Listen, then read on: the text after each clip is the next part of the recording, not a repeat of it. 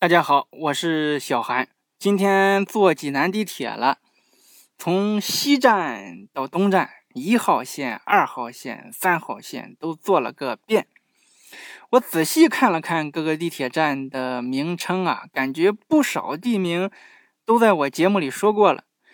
一号线的王府庄，在第三十二期节目《济南有一个王府池子，好几个王府庄》说过。是明末清初德王府引发的王府系列。二号线的七里铺、八里桥这俩站名，咱在第十期节目《济南爱数学》里说过。类似的名称还有六里山，说的是距离老城区的距离。鲍山这个站，在第二十一期。济南王舍人有个抱山，人是什么人？山是什么山？这期说过，这一下你看还引出了三号线的王舍人站。说到三号线，它有一个站叫龙洞。咱在第十七期节目里，《济南八景之锦屏春晓》那些年上过的大雨，这里说过，大雨追龙啊，这个龙破山而出。造成了一个洞，叫龙洞，附近就有了龙坳啊、龙顶啊这啥的地名。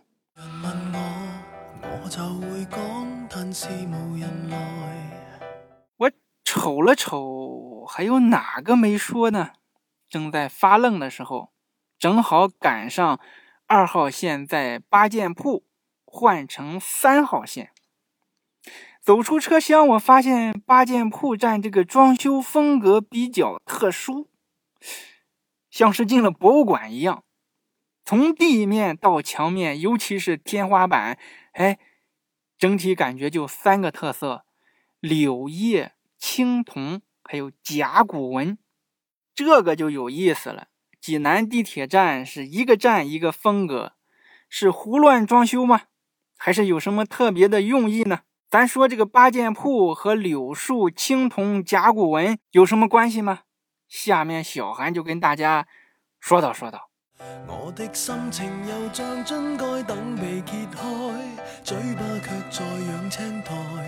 八件铺站这个位置呀，挨着大辛庄，这个站体现的就是大辛庄的文化背景。之前对大辛庄的认识不深。就记得坐公交经过工业北路的时候啊，有一片高楼，像是回迁房，楼顶是有三个大字，很显眼，叫大辛庄。另外，这附近有条河，叫大辛河。这里面会有啥大辛文化？哎，事情没有我想的这么简单。大辛庄是个隐藏在世外的高人啊。大辛庄有个考古遗址。入选了二零一零年全国十大考古发现，入选了全国一百处大遗址保护项目，入选了国务院认定的全国重点文物保护单位。十大考古发现，你也是第一次听说吧？人潮内越文静变得不受理睬，自己要搞出意。这个遗址总面积三十万平方米，出土文物七百多件。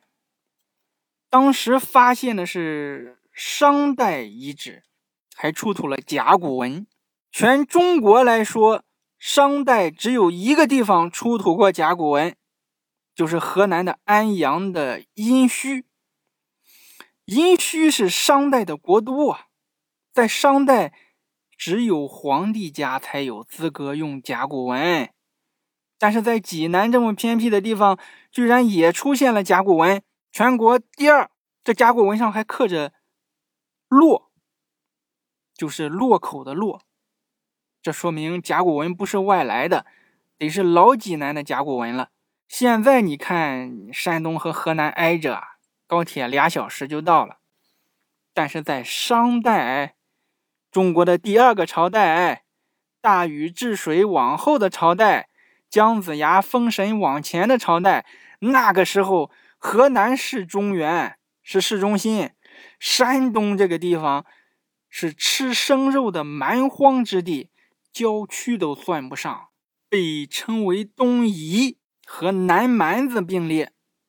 这个鸟不拉屎的地方，居然出土了甲骨文，有这个两百五十四平的大宫殿，有青铜礼器、玉器、乐器、兵器，规格之高，组合之齐全啊！也有这个大铜鼎、大铜钺，钺就是像斧子一样的东西啊，但是它比斧子大很多。你脑子里已经有画面了，我就不细说了。这些东西你去山东省博物馆都可以见到，以前见到了没注意，就知道是青铜器。听完这期节目，下次再去注意一下，你就知道了，是大新庄出土的，全国十大考古发现。全国文物重点保护单位。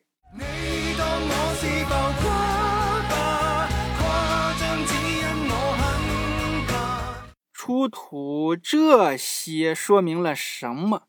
光考古没有结论是没有意义的，是耍流氓。这些文物和遗址说明大辛庄这个地方在商代是一个。东方的重要据点，起码也得是一个副国都级别的城市。他要在这里去征服东方，东方很大，九夷在东，东方有九种夷人，其中有一种就是莱夷，莱就是莱芜的莱，莱州的莱，莱阳的莱，这些都是东夷人。商代想要统治，就得建立一个东部的统治中心。那从考古来看，大辛庄这个地方就是这个中心。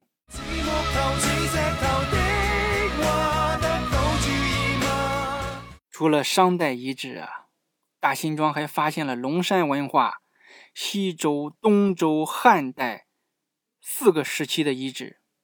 这说明大辛庄这个地方。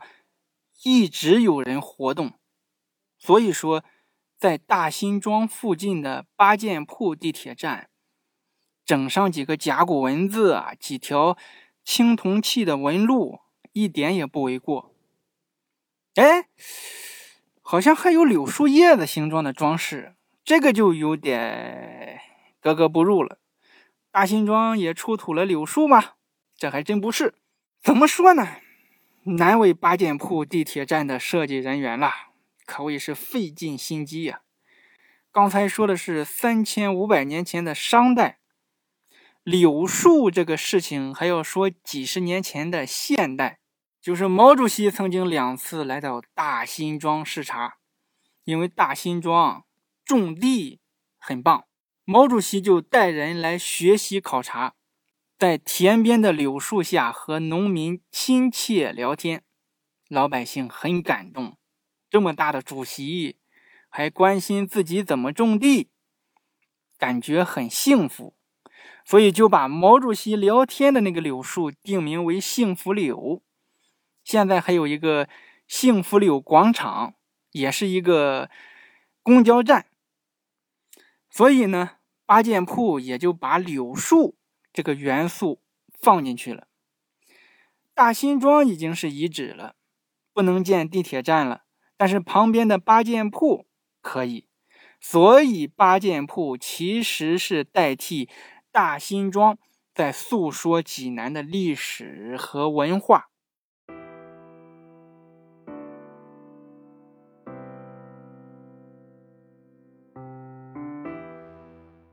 济南这座城市很低调，不善于宣传，有多好的东西也不宣传。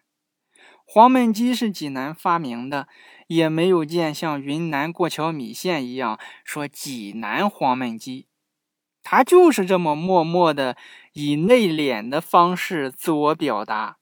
幸好啊，幸好有我，我发现了这一点，我得给他宣传。这是一个八件铺站，就已经这么多故事。它隔壁还有一个张马屯站，这还是一个新石器时代的遗址呢。也没见济南怎么说过呀？小韩说济南有点小内涵，咱们下期见。